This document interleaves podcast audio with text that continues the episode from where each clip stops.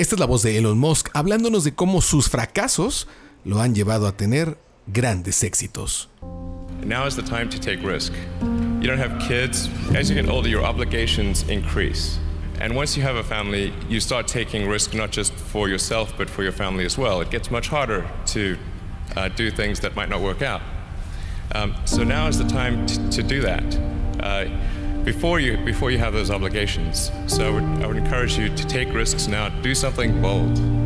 Um, you won't regret it. That third failure in a row. Did you think I need to pack this in? Never. Why not? I don't ever give up. El crecer, el ser un adulto, el tener más responsabilidades, a veces te hace más temeroso. Como dice Elon Musk, cuando tienes una familia no puedes tomarte el riesgo de perder algo, de hacer que algo no funcione, porque no solamente te afectas a ti, afectas a toda tu familia, a tus hijos, a las personas que quieres. Pero también esto nos habla de que tenemos que tomar riesgos, riesgos que nos empoderen. Un gran éxito no viene si no hay un gran fracaso.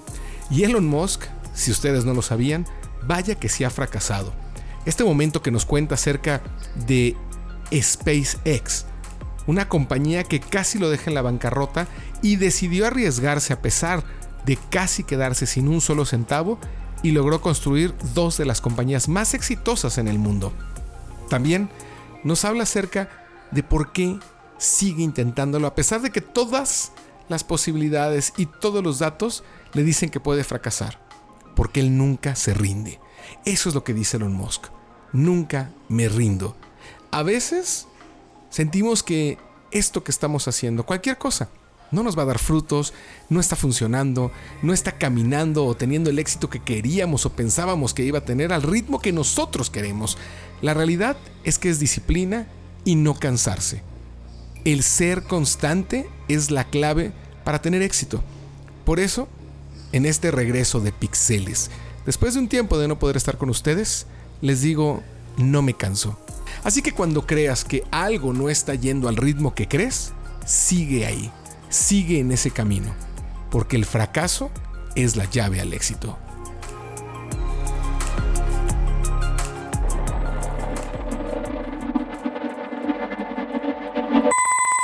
Esta semana en Pixeles regresamos a lo más importante del mundo de la tecnología gracias a ti. Meses complicados, meses difíciles, pero aquí estamos de vuelta. Y comenzamos con el E3. ¿Debería desaparecer el E3? ¿Se hace virtual? Y te contamos por qué no debería devolver al Centro de Convenciones de Los Ángeles. La pandemia ha causado una transformación digital en las empresas, pero ¿cómo se ha creado? ¿Qué es la nube híbrida? ¿De qué se trata el Open Banking? Que hará tus servicios financieros más fáciles?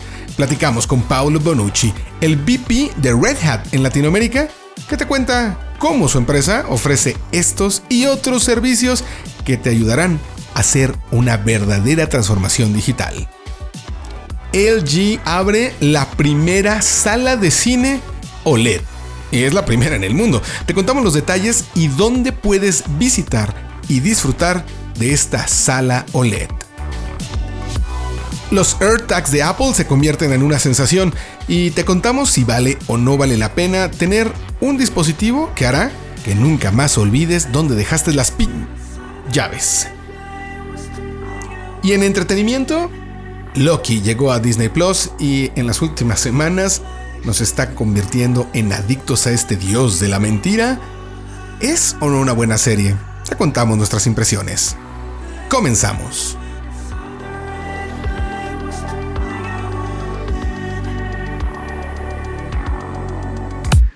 Esto es eh, un momento de tecnología. Esto es Pixeles, un podcast para hablar de lo último de la industria de la tecnología, cultura geek y videojuegos.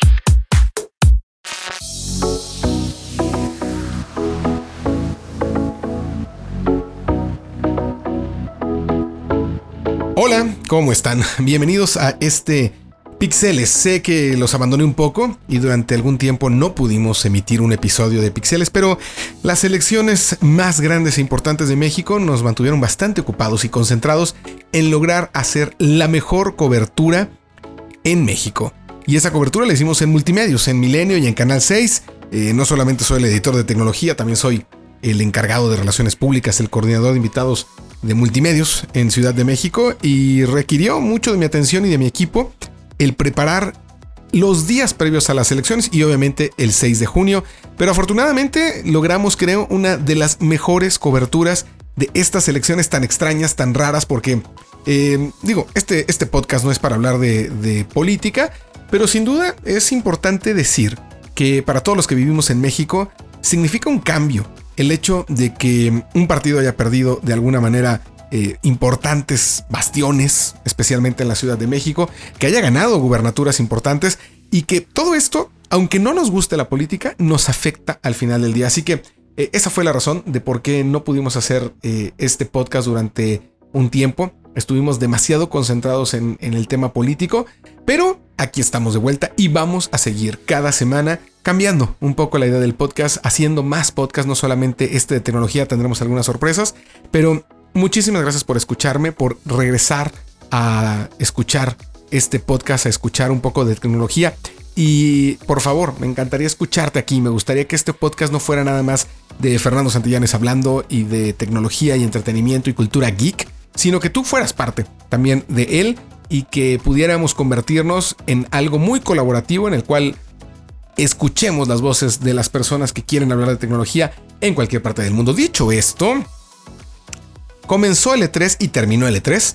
Eh, un E3 corto, por llamarle de alguna forma. El E3 es la convención más importante de videojuegos en el mundo y antes de la pandemia eh, se llevaba a cabo en el Centro de Convenciones de Los Ángeles, California, que durante una semana prácticamente se convertía en la capital gaming o gamer del mundo. Este E3, esta convención donde se presentaron muchos de los grandes videojuegos eh, en la historia, poco a poco fue transformándose en un evento complicado. Y es que no es que la exclusividad de entrar al centro de convenciones en el E3 por parte de desarrolladores, de publishers, de los estudios, de los periodistas y que solamente las personas relacionadas con la industria estuvieran ahí fuera algo elitista.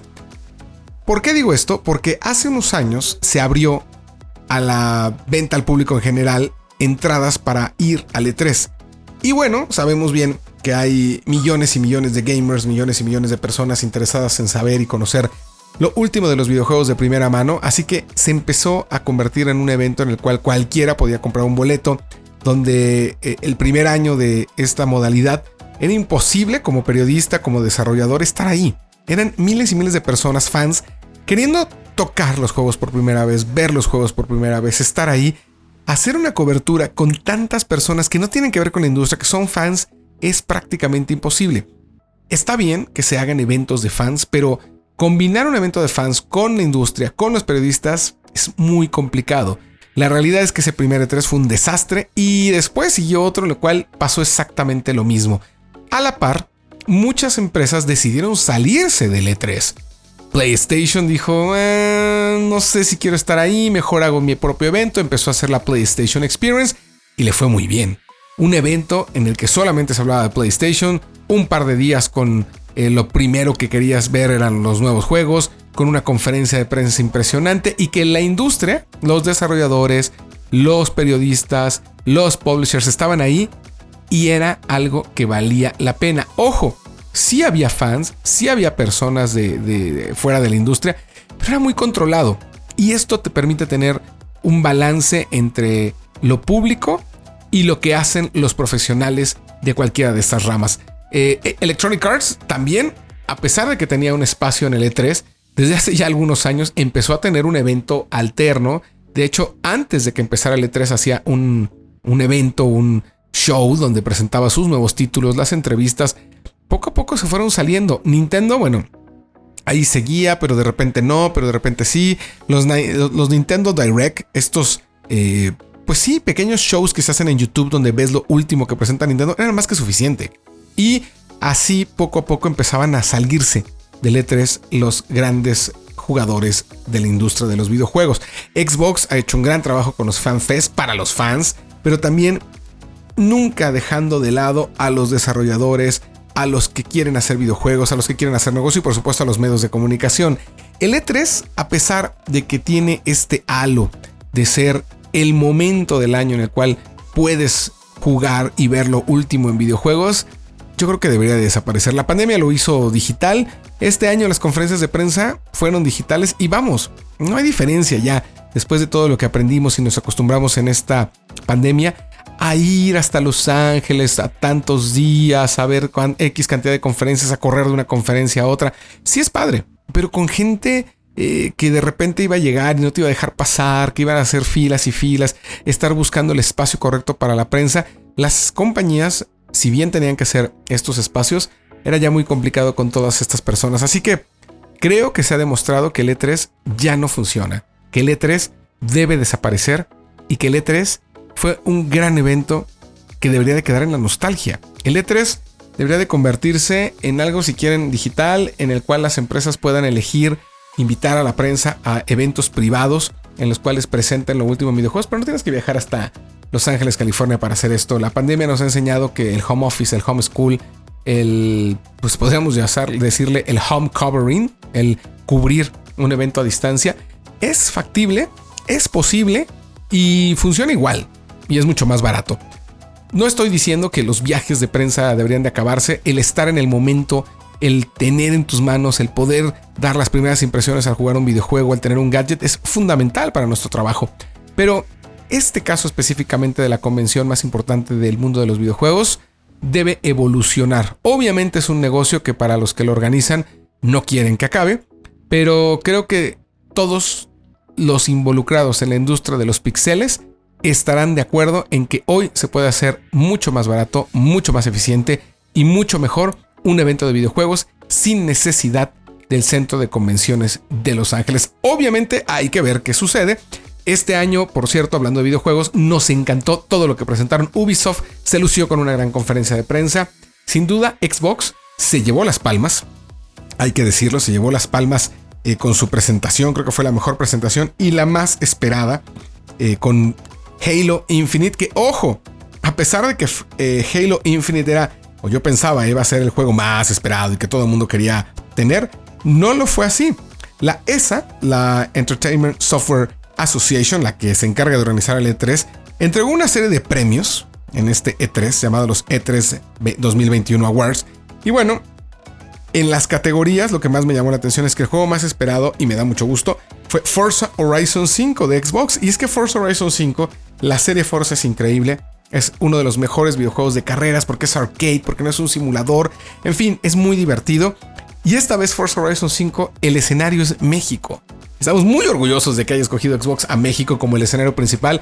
Vimos algunas escenas ya, los cabos se ven fenomenales, el desierto de Baja California Sur, Guanajuato va a ser uno de los lugares donde vamos a correr con estos vehículos por los túneles, por las calles, los callejones, ahora las callejoneadas serán con vehículos y veremos si llegamos al callejón del beso, pero estas carreras van a hacer que hasta las momias se despierten. La mejor presentación de acuerdo a estos premios de la ESA, o sea, lo mejor del E3 fue, sí, Xbox y Bethesda que ahora son una sola compañía. El juego más esperado de Capcom es The Great Ace Attorney Chronicles, eh, muy de nicho. Em, el juego más esperado indie es Falling Frontier, bastante interesante. El de Nintendo, ojo, The Legend of Zelda, Breath of the Wild 2, la segunda parte de The Legend of Zelda que simplemente ya queremos ver. El primero fue sensacional, fue eh, una carta de bienvenida para el eh, Nintendo Switch y ahora creo que con Breath of the Wild 2 volveremos a tener esta emoción que te causa Zelda y que solamente Zelda te puede hacer. Ubisoft, el juego más esperado de acuerdo a estos premios fue Mario and Rabbits. Yeah, los Raven Rabbits regresan, se llamará Sparks of Hope. Y el juego más esperado de Xbox es Halo Infinite. Ojo, este es solamente el de Xbox Halo Infinite. El juego más esperado en general es Forza Horizon 5, también de Xbox. Así que ahí están algunos de los pocos premios que se pueden entregar en una eh, presentación o convención virtual que, insisto, el E3 debe desaparecer. Ojalá sea así. Mientras eso sucede, cuando tengamos estos juegos tendremos una reseña completa aquí en Pixeles y por supuesto en Milenio Tech, en milenio.com, en Milenio Televisión. Mundo de los Pixeles, aquí vamos. Pixeles.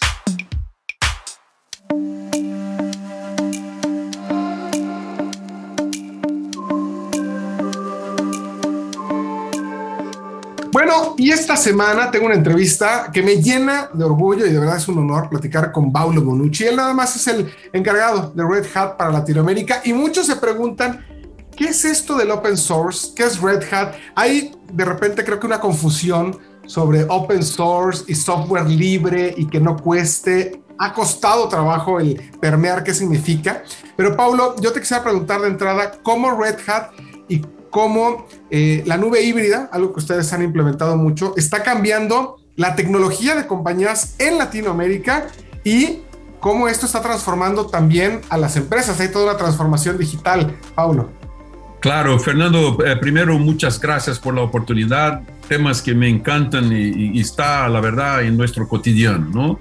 Y, vivimos esto eh, eh, con nuestros clientes, la verdad, con nuestras familias, con nuestros amigos. Entonces, el tema de la nube híbrida que afecta a todos nosotros, ¿no? Desde el principio de la pandemia, bueno, todo eso que está ocurriendo en, en, nuestras vidas, ¿no? Pero el concepto de la nube híbrida, a partir desde un punto básico, es la capacidad de mover aplicaciones o que lo llamamos de workloads entre una nube privada o on-premise que está dentro de una empresa, de, de, un, de, un, órgano de gobierno así por delante, a un, moverse a una nube pública, de estas empresas que están hoy creciendo y impresionante el, el, el, la pujancia que, que, crece en sus negocios. ¿no? Pero ahí el híbrido significa que los clientes van a tener la oportunidad, evidentemente, de mover dependendo en su estrategia de negocios, mover estas aplicaciones, estos workloads. Red Hat está en este mundo para construir la infraestructura, lo, los medios que van a mover estos workloads y mover estas aplicaciones. Y que, Fernando, y, y la realidad que esto es parte de que estamos hablando de la transformación digital, de la transformación de negocios. ¿No? que es, es, es, un movimiento mucho más abarcante, mucho más impactante en todo lo que está ocurriendo en la vida de las empresas, en la vida de los ciudadanos y consumidores. ¿no? Ahora, de repente las compañías, que tal vez nos están escuchando algunos encargados de compañías, algunos tomadores de decisiones, dicen, ¿por qué necesito estar en la nube? Pareciera que no, pero hay muchas empresas que todavía no están en la nube, todavía están con servidores físicos, todavía sus eh, workflows no están siendo tan eficientes. ¿Por qué le dirías tú a una compañía, tienes que estar en la nube y tienes que estar en una nube híbrida? Bueno, la, belleza de la nube es que es mucho más democrática y mucho más accesible para empresas de pequeño porte, de medio porte, que sean mediano, de tamaño mediano, que no tienen capacidad de comprar tecnología, de contratar gente, de poner mano de obra. Bueno, es todo un universo muy complejo para pequeñas empresas y para grandes empresas también, ¿no? Y, y ahí llega la, la, el concepto de la nube, que donde estás fundamentalmente compartiendo recursos y un acceso a, a tecnología inmediato. O sea, no, no hay que esperar eh, eh, su go-to-market, su lanzamiento de servicios o de aplicaciones por meses y muchas veces años. Fernando, nosotros recordamos hace 10 años, 15 años, muchas veces para lanzar un producto, lanzar un servicio, era un proyecto de años, ¿no? De meses. Y ahora es, claro, tiene que planear, tiene que proyectar, pero el acceso a la tecnología es inmediato con las nubes, con, públicas, ¿no? Y nuevamente, la híbrida va a dar esta posibilidad para un tema que es muy estratégico, que es un legado que está en su empresa hoy, que se puede modernizar y quedarse on-premise o quedar en su nube pública, privada, perdón, y dentro del futuro, dependiendo del contexto del negocio, hacer esos movimientos hasta una nube eh, pública. Entonces, ahí que yo veo que empresas que no están todavía, porque hay encuestas que nos muestran que más de 83% de estas empresas ya, si no están utilizando el servicio de la nube, tienen proyectos para ir a la nube. Las que no están, no sé cuáles, cuáles son los planes, pero son, lo veo días difíciles a frente. Pablo, un poco para ir cerrando, hay algo de lo que vamos a empezar a escuchar mucho en México, ya se escucha en Latinoamérica, es Open Banking. De repente, ¿de qué se trata esto? ¿Qué es el banco abierto y cómo, creo, beneficia más a nosotros como usuarios el poder tener ya la capacidad de ver tal vez en un solo lugar todas nuestras tarjetas, todos nuestros flujos de dinero. ¿De qué se trata de Open Banking y cómo ustedes están implementando en Latinoamérica? Pero eh, el, el, el, el, beneficio principal para un ciudadano, para un consumidor, es tener acceso a los mejores servicios los más, los más bajos costos. tasas de interés y así por delante. Bueno, eso es el, eso es el, el, el, el frame, ¿no? Eso es de que, que, se busca con el, con Open Banking. Ahora, Open Banking es una cuestión muy amplia, que, que, está con gobiernos, con, con regulaciones, regulamentaciones eh, para, para poder operar estos banking, Open Bankings, que nada más es la información, compartir informaciones entre instituciones de nosotros, de los ciudadanos, de los, de los, eh, los que tienen las cuentas, ¿no? Desde el punto de vista de la tecnología, Fernando, vamos caminando, eh, el, el Latinoamérica va a ritmos igual de Norteamérica o de, de Europa, donde sea, ¿no? Está disponible para hacer esto. Y hay avances importantes en muchos países. Tenemos que lembrar que Latinoamérica pasa constantemente por desafíos increíbles como in, in, cambios de gobiernos, como eh, eh, inflación, una, una, cantidad de necesidad que nos acostumbramos de una cierta forma a hacer estos cambios y reaccionar muy rápido en nuestros sistemas, en nuestras infraestructuras. Entonces, el Open Bank ya está aquí en Latinoamérica. Hay países que todavía tienen que trabajar más en los temas regulatorios, en los temas go gubernamentales, pero va a ser un beneficio increíble para todos los otros ciudadanos y, y clientes. Para terminar, Paulo, ¿qué, ¿qué, decirle a todas las personas que han escuchado de Red Hat y que ahora dicen, wow, creo que esto necesito acercarme para hacer mi transformación digital en mi compañía? Oye, Fernando, nuevamente agradecer el espacio porque esto es una charla, una conversa, una, una, un tiempo que estamos platicando de negocios y, y, y de innovación, de colaboración y esto explica qué hace Red Hat. Nosotros estamos en un modelo, hacemos software de infraestructura para innovación en un modelo abierto, en open source. Esto no significa que es el modelo del negocio, que así los pagos de los servicios, las licencias, las suscripciones, pero el, el, el más importante, que el, el, formato de desarrollo de software en, en modelo abierto, open source, es, es, presupone que vamos a tener centenas, miles de personas colaborando con un proyecto o centenas de proyectos o miles de proyectos. Y esto es innovación, eso es agilidad, eso es la capacidad que tenemos de mover con la el conjunto de las mejores ideas, de las mejores recomendaciones que tenemos a, a nuestro entorno. Y no solamente de un grupo limitado, de un grupo pequeño para, para, para decidir eh, sobre negocios o sobre sistemas o sobre tecnologías, ¿no? Entonces, esta es la belleza del open source y Red Hat es el líder del mercado de desarrollo de, de, soluciones open source. Sin lugar a dudas. Pablo, se nos acaba el tiempo, pero después vamos a platicar más. Hay mucho de qué hablar, hay que hablar de Linux, hay que hablar de todo lo que viene de transformación digital, cómo la pandemia cambió a las compañías, pero esta vez me ha dado muchísimo gusto platicar contigo. Pablo, te invito a que pronto tengamos otra charla y platiquemos acerca de cosas más concretas y que podamos seguir ayudando a que las compañías, a que las empresas aquí en Latinoamérica entiendan cómo puede ayudarles el open source y muchas soluciones de Red Hat. Paulo Bonucci, encargado de Red Hat en Latinoamérica, muchísimas gracias. A usted, muchas gracias. Cuenten con esto, cuenten conmigo. Pixeles.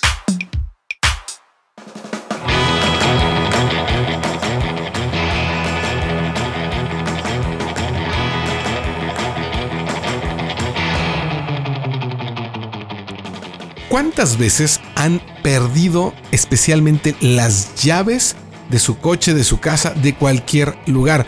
Y más allá de eso, todos los días hay un momento del día, al menos yo, que no encuentro mis lentes, no encuentro mi cartera, no encuentro muchísimas cosas. Es un tema de estar distraído, sin duda, pero también eh, creo que va de la mano con que estamos en tantas cosas, tenemos tantas cosas en la cabeza, trabajo, proyectos, hijos, dinero, eh, pandemia, cuidarse, salud, en fin, que nuestro cerebro no le da para realmente acordarse de pequeñas cosas que hacemos de forma natural, a veces las hacemos de forma ya inconsciente, son eh, acciones que las tomamos por hechas y no nos damos cuenta de dónde dejamos ciertos objetos. Bueno, desde hace mucho tiempo ya hay en el mercado dispositivos que te permiten colocarlos como si fueran un llavero, como si fueran una eh, tipo de estampita algunos eh, y que mediante cierta tecnología en tu teléfono celular y aplicaciones puedes encontrarlos eh, apretando pues un botón digital en estas aplicaciones.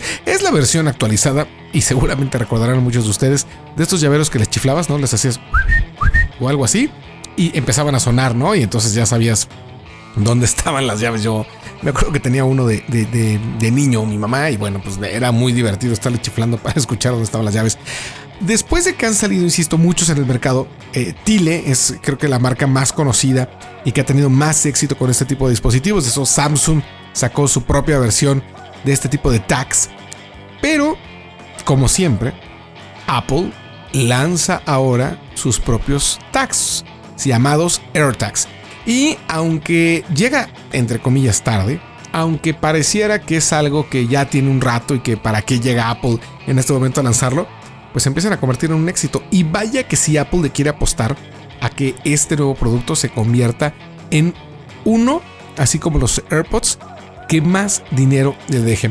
Los AirTags son pequeños eh, círculos, son muy muy muy pequeños, son del tamaño en México de una moneda de 10 pesos y los puedes poner en distintos accesorios que te venden. Ahí también está el negocio. Los accesorios pueden ir desde los 900 pesos en México hasta algunos Hermes, ¿no? De marca muy reconocida que te cuestan, bueno, es demasiado dinero, pero te pueden costar hasta 600, 700 dólares, 8 mil, 10 mil pesos.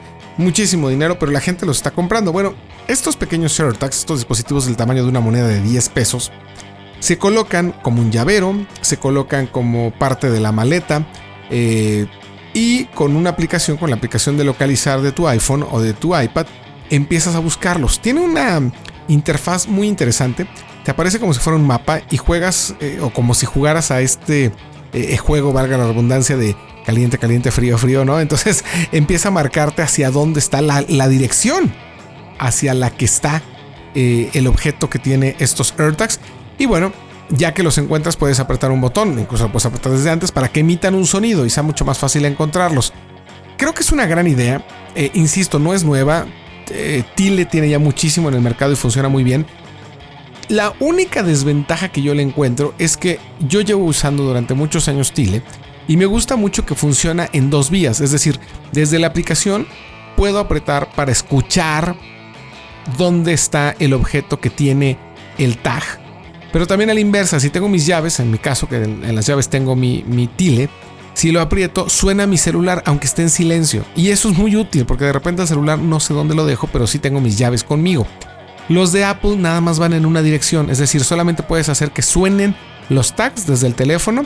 Puedes encontrar a los tags, pero no puedes encontrar al teléfono. Y eso sería muy, pero muy útil. Creo que es lo único que le falta a estos AirTags, que son una primera generación eh, que en México cuestan, pues no son baratos. Bueno, dependiendo de, lo que para ti eh, sea barato o caro, tomando en cuenta eh, la utilidad de este tipo de dispositivos. Pero bueno, los paquetes van desde los 749 pesos uno, un solo AirTag, te cuesta 749 pesos o el paquete de 4 que te cuesta 2500 pesos. Si lo compras en línea, los puedes grabar, ¿no? Les puedes poner una carita en vez del logo de Apple, les puedes poner, eso está interesante.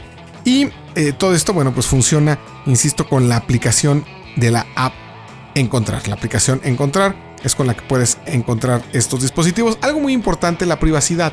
Eh, de repente, pues no, hay gente malintencionada, gente que quiere espiar a otros, eh, quiero ver dónde está mi jefe, quiero ver dónde está mi esposa, mi esposo. y podían meter uno de estos AirTags en la bolsa, ¿no? Podían dejarlo en un lugar donde no se viera y seguirlo, porque no necesita estar conectado al teléfono todo el tiempo. Es decir, sí, para poderlo encontrar cerca, pero con esta tecnología nueva de Apple, que permite a este tipo de dispositivos conectarse a otros dispositivos Apple de manera anónima, según esto, o sea, no se entera la persona del otro iPhone que estás conectado, ni tú sabes a qué dispositivo estás conectado, pero utilizando tecnología Bluetooth y utilizando Wi-Fi, más o menos puede ir pues eh, localizando la ubicación más cercana de donde están estos, estos AirTags. Muchos se preocuparon porque dijeron, bueno, yo no quiero que alguien de repente me meta esta cosita tan pequeña, yo no me dé cuenta, la pegue, la esconde en algún lugar de mi bolsa, de mi mochila y alguien me esté localizando. Por eso es que en una actualización, si el AirTag se mantiene por un determinado tiempo, antes eran 72 horas, ahora ya son unas cuantas horas, no mucho, separado del eh, iPhone del que fue vinculado inicialmente, va a empezar a emitir un sonido para que te des cuenta que, oye, ¿qué está sonando? Ah, pues es que traes un AirTag, alguien te está siguiendo, si es que no es el tuyo, y de esa manera, bueno, pues darte cuenta que tu privacidad está segura. un gadget muy útil que va a hacer que por fin dejemos de decir, ¿dónde quedaron las pinches llaves? ¿Cuántas veces he dicho eso yo? ¿Te enojas? Eh, por ahí me decía una muy querida amiga que si lo ponía en un coche, y creo que sí puede ser una buena idea, o sea, que lo dejes en el coche, ¿no les ha pasado que, eh, van a un eh, centro comercial, van a algún lugar y, no se acuerdan en qué nivel dejaron el coche? Muchos dirían, ay, bueno, pues le prendes la alarma y se acabó, pero a veces estás como tú quieras llamarte, apretando el botón de la alarma y simplemente no suena. O no te acuerdas en qué piso está, o estás seguro que lo dejaste en el sótano 1 o en el sótano 2 y no está y resulta que lo habías dejado en otro. Bueno, voy a probarlo. No he hecho ese experimento de poner un AirTag en un coche y empezar a buscarlo a ver si, si lo ubico, porque bueno, para muchas personas creo que sería ideal. Eh, eh, aquellas que no solamente pierden las llaves y los teléfonos y las carteras, sino pierden literalmente los autos. AirTags ya están. Es un gadget muy interesante. Es un gadget que ya tenemos y que lo estamos probando. Le ponemos una calificación de 10 porque no te va a hacer perder cosas. Eh, y creo que para Día del Padre, aunque pase el Día del Padre y escuches esto después, es una gran idea de un regalo geek para los que tienen un iPhone.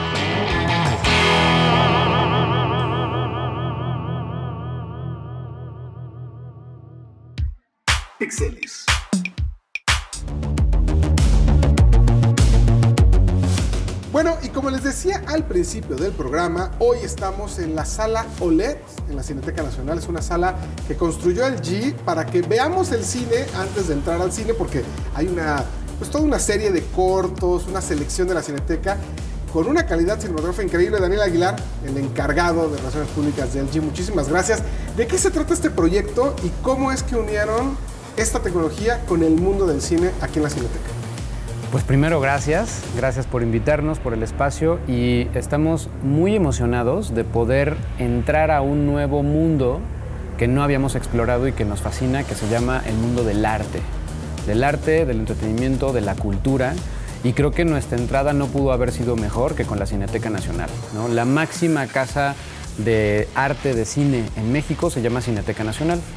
¿Y qué es lo que estamos viendo ahorita? Es una sala OLED es la primer sala de cine OLED en el mundo.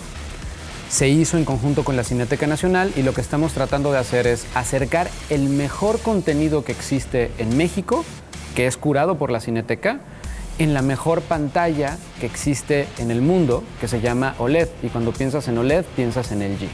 Sí, no, totalmente. Ahora, ya estuve metido ahí un ratito y el sonido también es espectacular.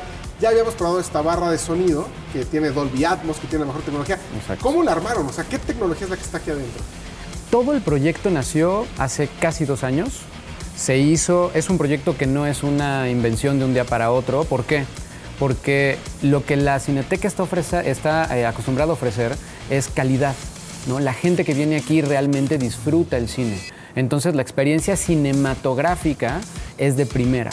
La sala fue creada con estándares con sus ingenieros para tener una isóptica, ¿no? la inclinación de la sala adecuada, que la parte acústica estuviera bien cuadrada, que la parte eh, visual, ¿no? si te fijas, este, este techo permite que la luz entre. Es difícil que en una pantalla normal, en un televisor normal, la luz esté de manera eh, que no afecte la imagen y eso no sucede con la pantalla del OLED. Entonces, después de hacer todo ese tema y de hacer muchos ejercicios con la gente que cura el contenido de Cineteca en su laboratorio, se decidió hacer la sala con estas características con dos cosas muy simples. Un televisor LG OLED Evo de 77 pulgadas, el mismo que puedes conseguir en cualquier lugar, y una barra de sonido SN11 que tiene Dolby Atmos y que también la puedes conseguir en cualquier lugar. No existe truco es lo mismo que tú puedes tener en tu casa, pero lo vas a ver en una sala de cine que va a tener capacidad para 24 personas. La intención de esto es que tú puedas ver el contenido de la mejor manera y se hicieron muchas pruebas en el laboratorio de Cineteca y el contenido que viene es contenido curado para aprovechar el Filmmaker Mode. Es un modo que tiene LG, es una asociación que tiene para que el contenido que se produce, se reproduce en la pantalla, se analiza y la pantalla con inteligencia artificial y por medio de esta, de esta capacidad te permite analizar la imagen y dar la imagen con contrastes, con brillos, con colores, con texturas, como el director o el creador de la película lo hizo y eso está certificado. Pues Daniel, me encantó y vamos a estar viendo aquí ahorita alguno de los cortos de la selección que ya tiene de la Cineteca. Muchísimas gracias. Y a ver Al qué contrario. más platicamos después acerca de OLED, de Dolby Atmos, de las barras de sonido y de todo lo que ofrecen ustedes. Muchísimas gracias también. Claro que sí, al contrario, y que vengan, está abierto, todos los días de la Cineteca va a estar abierto, la entrada es totalmente gratuita, es para que la gente disfrute el contenido que le gusta antes de entrar a su sala de cine y disfrutar contenido que no hay en ningún otro lugar, contenido de arte de la Cineteca Nacional.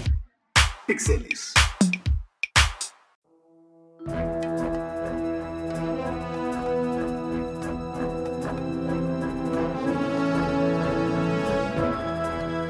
Bueno, ya casi nos vamos, se acaba este Pixeles, este podcast de tecnología y cultura geek, pero no queremos irnos sin hablar de entretenimiento, de películas, de series. Y creo que una de las series más geek de las últimas semanas de este año, eh, que se está convirtiendo en la favorita de los geeks, es Loki. Loki, una serie más del universo Marvel, después del gran éxito, porque sí ha sido un gran éxito el que han tenido estas series en Disney Plus, eh, empezando con WandaVision. Qué gran serie es WandaVision, en serio. El diseño de producción, la manera en la que lograron recrear, retratar, tener el más mínimo detalle de todas y cada una de los sitcoms o de las series de comedia, eh, dependiendo de la eh, década, de la época en la que estaba en ese momento Wanda. Es formidable, un exitazo WandaVision. Eh, después eh, Falcon y el Soldado del Invierno eh, no fue, digamos, algo que todo el mundo quería estar viendo y que estaba comentándose en las redes sociales, pero tuvo su éxito. Pero era Loki. creo que está volviendo a tener esta, esta ¿cómo llamarle? Expectativa que tuvo WandaVision. Son seis capítulos, no van a ser muchos más capítulos, pero creo que es interesantísimo cómo estos cómics, estos cómics de Marvel, los convierten en series de televisión. Y en el caso de Loki, si no sabes de qué va, bueno, pues resulta que existe una entidad, una oficina interestelar gubernamental, si le quieren llamar así, que controla la sagrada línea del tiempo. Todos, todos tenemos escrita nuestra historia, tenemos nuestro destino escrito. No depende de nosotros las decisiones que tomamos de acuerdo a esta historia en Marvel.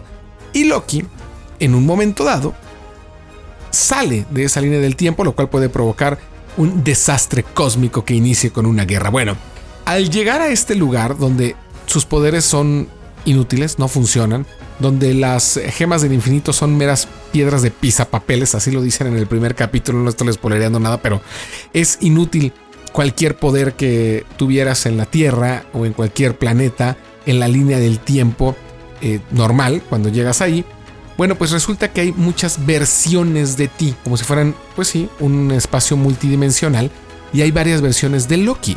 Esto no es nuevo, ya han existido en los cómics distintas versiones de Loki, y vemos en el segundo capítulo, si no han visto el primero, a una versión de Loki mucho más eh, sangrienta, sí, mucho más violenta, e incluso, no les voy a contar mucho más para no spoilerarlos, pero es muy interesante lo que vamos a ver con Loki. Vamos a ver seguramente algunas de las versiones que hemos eh, disfrutado en los cómics, como el Loki adolescente, eh, el Loki que es muy temeroso, el Loki que se hace pasar por un humano, en fin, muchas, muchas versiones de Loki, pero el Loki en el que se centra la historia es el que se logra escapar al final de la primera película de los Vengadores. Ese Loki es el que se va a encargar de tratar de atrapar a las otras versiones de él mismo que están creando un caos en la línea del tiempo.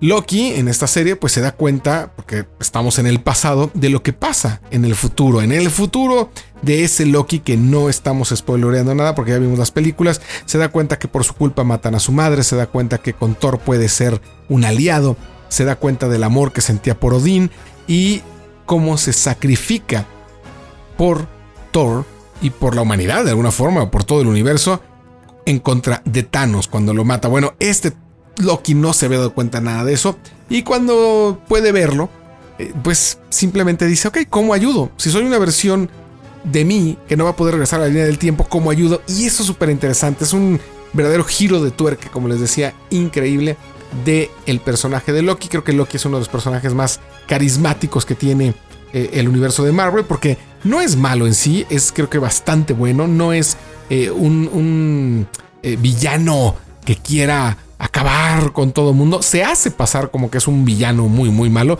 pero en la realidad y en el fondo es un superhéroe. Y por eso es el dios de las mentiras y el dios de las bromas. Eso es Loki y la serie es imperdible. Seis capítulos. Vamos en el capítulo 2 con una verdadera sorpresa en quién es la primera versión que veremos de Loki. Y es la recomendación de esta semana para el entretenimiento. Aquí en Pixeles, echen un vistazo, está en exclusiva en Disney Plus. Bueno, pues con esto llegamos al final de este Pixeles. Les agradezco infinitamente si llegaste hasta este momento del podcast. De nuevo, muchas gracias por regresar. Eh, felices de que nos escuches.